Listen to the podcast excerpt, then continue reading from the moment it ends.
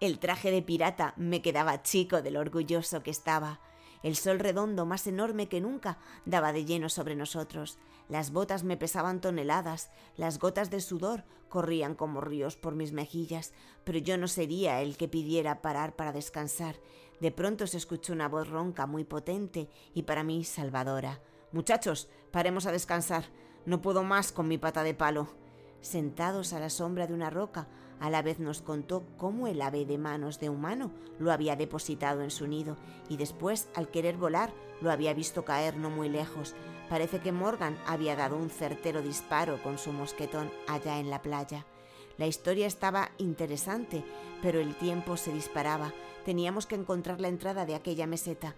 Nuevamente Morgan sacó sus mapas y luego de mirarlo por un momento, dio treinta pasos al sur diez más a la derecha, se dio vuelta y uno al frente y... ¡Ajá! Corrimos con vez a ver que nuestro amigo desapareció. Encontramos un hueco en el suelo y al mirar dentro vimos a Morgan sentado en el suelo. Esta es la entrada. Bajen. nos gritó. Lo hicimos, pero antes nos tiramos en el campo a reír sin que él nos viera. Dentro de la caverna estaba fresco, agradable, pero en el ambiente se sentía que las cosas podrían complicarse en cualquier momento. Caminamos unos metros y la luz que entraba por la entrada empezó a desaparecer. Prende tu linterna, Daniel, me gritó el capitán. ¿Linterna? preguntó a la vez. Sí, un artefacto del siglo XXI. No me digas que no lo conoces, preguntó Morgan. Al encender mi linterna, a la vez saltó para atrás y se pegó un gran susto, pero esta vez no dijo nada y siguió caminando detrás nuestro. El haz de luz del artefacto se daba de lleno contra las paredes de la cueva, descubriendo antiguas inscripciones y pinturas de viejas civilizaciones. Seguimos adelante por estrechos túneles que a veces se transformaban en gigantescas galerías colmadas de murciélagos. Llegamos a un lugar donde había varios esqueletos vestidos con ropas similares a las nuestras. Morgan se agachó y sacó de entre su huesuda mano un rollo de papel muy deteriorado y amarillento era un mapa similar al nuestro. No había duda, el tesoro estaba en las entrañas de aquella meseta. ¿Se dieron cuenta que ningún esqueleto tiene cabeza? dijo a la vez. Alumbré de inmediato y me recorrió un frío por el cuerpo, y nuevamente mis dedos quedaron petrificados. Eso no nos detendrá. Sigamos adelante, dijo Morgan. Entonces pasé mi linterna a manos de él para que se acostumbre, le dije, y seguimos el camino, pero esta vez yo en medio de los dos. A paso lento pero seguro íbamos uno detrás de otro. Al rato no necesitamos más nuestra linterna. Delante comenzó a hacerse más y más claro. Los rayos de luz nos permitieron caminar más rápido. Poco después encontramos una salida. Miren, una salida al exterior, gritó el capitán Morgan. Al llegar al umbral nos encontramos con un sendero tallado en la roca, muy, muy angosto. Abajo, a cientos de metros, un hermoso lago azul y por encima nuestro un gigantesco agujero dejaba pasar la luz del sol. Pensé para mí, es que todas las cavernas son iguales. Con la espalda contra la pared de piedra caminamos los tres como pudimos varios metros. Nos íbamos acercando a otra entrada, cuando de repente salió de esta uno de esos pájaros enormes sin plumas volando en busca de un agujero superior. Miren, está herido, gritó a la vez. Una flecha cruzada a su cuello voló a círculos hasta darse contra el muro de granito. Luego cayó hundiéndose en el majestuoso lago. Cautelosos, seguimos adelante por la estrecha vereda. Al llegar a la siguiente entrada nos asomamos y lo que nuestros ojos vieron fue realmente asombroso. Inmensos hombres de casi tres metros de alto, calvos, con un solo ojo en medio de su frente y con cuatro brazos, luchaban con hachas de doble filo contra aborígenes.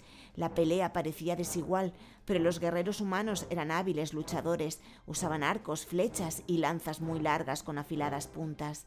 Los gigantescos cíclopes acertaban con sus hachas y los aborígenes caían abatidos por decenas. Algunos de los gigantes luchaban a pie y otros montados en unas bestias voladoras. Estos enormes pájaros pasaban a gran velocidad y levantaban a los hombres y los tiraban luego contra las paredes de la caverna. Miré a mis dos compañeros y estaban tan sorprendidos como yo. No salían de su asombro. La lucha dentro de la colosal caverna era cada vez más intensa. Los arqueros afinaban su puntería y no erraban tiros. Las flechas zumbaban el lugar y tanto cíclopes como aves caían contra el suelo. Una vez allí, los lanceros acertaban dándole muerte a tan temibles adversarios. La lucha se prolongó por largo rato. Cuando los monstruos de cuatro brazos se vieron perdidos, uno de ellos tomó a una guerrera y huyó montando en una de sus bestias. El animal remontó el vuelo dejando atrás a la multitud. Volaron velozmente hacia la salida, volaban hacia nosotros. Capitán, ¿qué tenemos que hacer? grité, saliendo de mi repentino asombro, pero Morgan ya estaba parado en medio de la salida, con su mosquetón en posición de tiro. El arma escupió un blanco humo. El tiro fue certero, dio de lleno en la cabeza del animal que cayó bañado en sangre. El monumental calvo soltó a la muchacha y ésta también cayó y quedó en un costado, por suerte, a salvo de despiadado cíclope. El condenado ser de cuatro brazos se nos abalanzó y su hacha, todavía manchada de sangre, buscaba más muerte. Desenvainemos, gritó el capitán Morgan, y su grito retumbó en todo el lugar. A la vez con la agilidad de un felino saltó y con su espada cortó los tendones de las piernas del cíclope, que de inmediato cayó. Morgan no dudó ni un momento en pasar su arma por la garganta del gigante. Fue perfecto y todo en un instante. Yo no tuve tiempo de nada, ni siquiera de sacar mi espada. La joven guerrera se puso de pie. Morgan guardó su espada. A la vez también lo hizo, todo quedó en calma. Un instante los tres nos miramos. Su belleza nos hizo olvidar por un momento lo grotesco de ese lugar. Su pelo era negro y le llegaba a la cintura. Sus grandes ojos le brillaban como dos luceros. Hasta la pintura de guerrera que tenía en su rostro le sentaba bien. Te debo la vida, murmuró con voz dulce. Sentimos ser observados por cientos de ojos.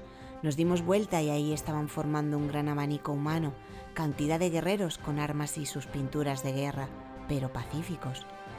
El abanico se partió en dos y de él emergió una figura corpulenta de pelo muy negro y músculos bien marcados. También yo les debo la vida de mi hija, dijo el guerrero. Hablaba el castellano, quizás algún adelantado les hubiera enseñado. Quién sabe, de todas maneras nos solucionó bastante las cosas. ¿Cómo te llamas? preguntó el jefe indio. Morgan. Él es Alavez y él es Daniel, contestó nuestro capitán.